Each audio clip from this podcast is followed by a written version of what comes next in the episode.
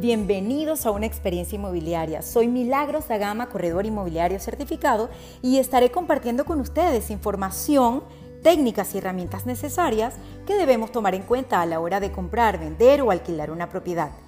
Prepárate para absorber y poner en práctica esta guía súper útil que te ahorrará muchas piedras en el camino.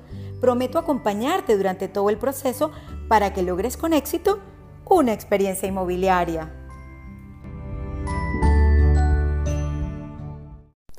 Hola, hola mis queridos amigos. Hoy te doy la bienvenida a Vive una experiencia inmobiliaria.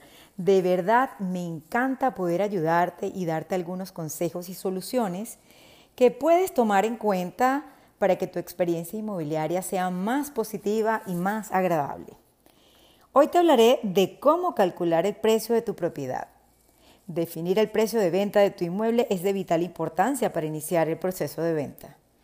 En la selección del, precio de venta influyen variables tales como el estado físico de la casa, los años de construcción, el valor del metro cuadrado y las ofertas de otros inmuebles en la zona.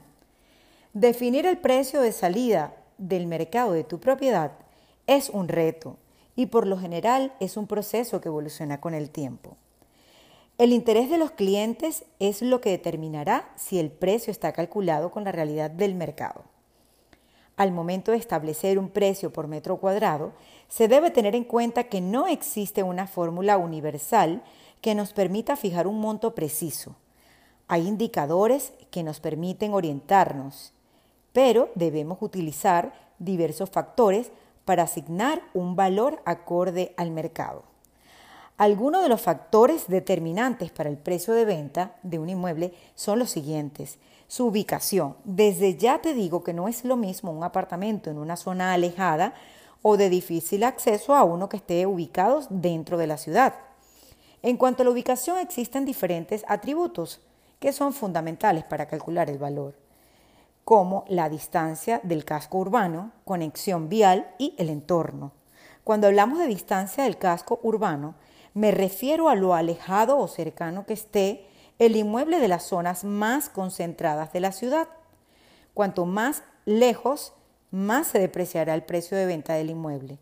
Cuando hablo de conexión vial, me refiero a los medios de transporte disponibles para acceder al trabajo o a las zonas más atractivas de una ciudad. No es lo mismo estar incomunicados y tener que depender del carro para moverse que disponer de autobuses y otros medios de transportes. En referencia al entorno se incluyen varios factores. Por ejemplo, los servicios públicos que ofrezca la zona del inmueble o el lugar donde se encuentra ubicada la casa.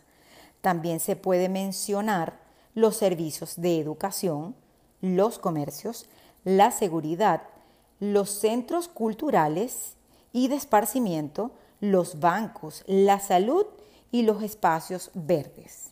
Si la casa está ubicada cerca de dichos servicios, influirá sin duda en el precio de venta del inmueble. También tengamos en cuenta lo contrario.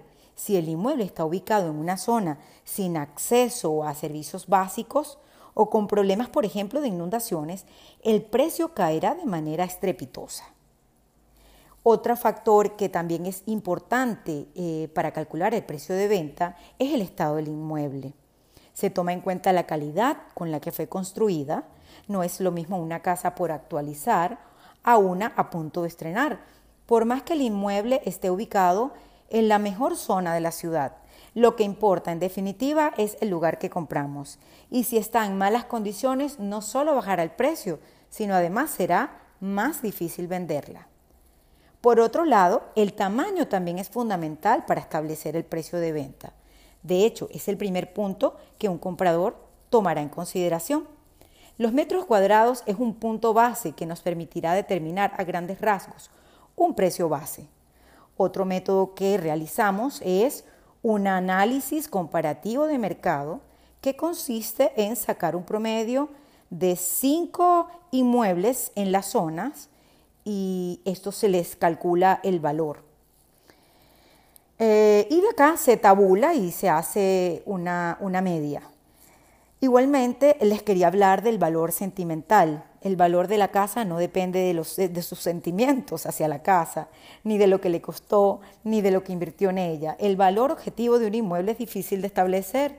Lo que en general se hace es fijar un promedio del precio del mercado, teniendo en cuenta los puntos que antes les mencioné.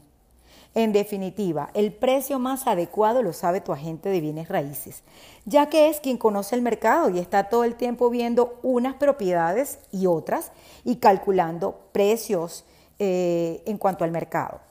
Su agente le dirá cuál es el precio más razonable, pero ten en cuenta que el mercado es quien tiene la última palabra. Lo mejor es que te pongas en manos de tu agente inmobiliario de confianza. También quería comentarte que en momentos en los que el mercado iba hacia arriba, tarde o temprano el precio acabaría llegando al que habíamos puesto, aunque fuera de forma caprichosa. Hoy no, hoy no podemos poner cualquier precio. Es importante acertar desde el principio y estar atentos para ir corrigiendo el precio en función de lo que nos hable el mercado. Trabaja en esto con tu realtor de confianza y bueno, hasta una próxima entrega. Te habló Milagros da Gama. Eh, si te gustó, compártelo, suscríbete y cualquier consulta puedes contactarnos a través del Instagram arroba da Gama Group Bienes Raíces.